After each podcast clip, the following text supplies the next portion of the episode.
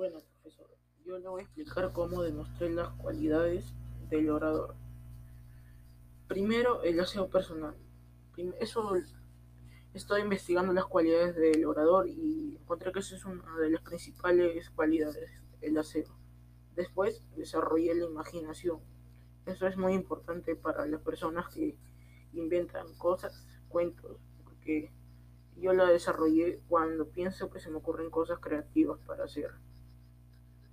También pude desarrollar la oratoria explicando algunas cosas, cosas a mi familia, como por ejemplo las tareas, uh, algunas tareas o algunas cosas.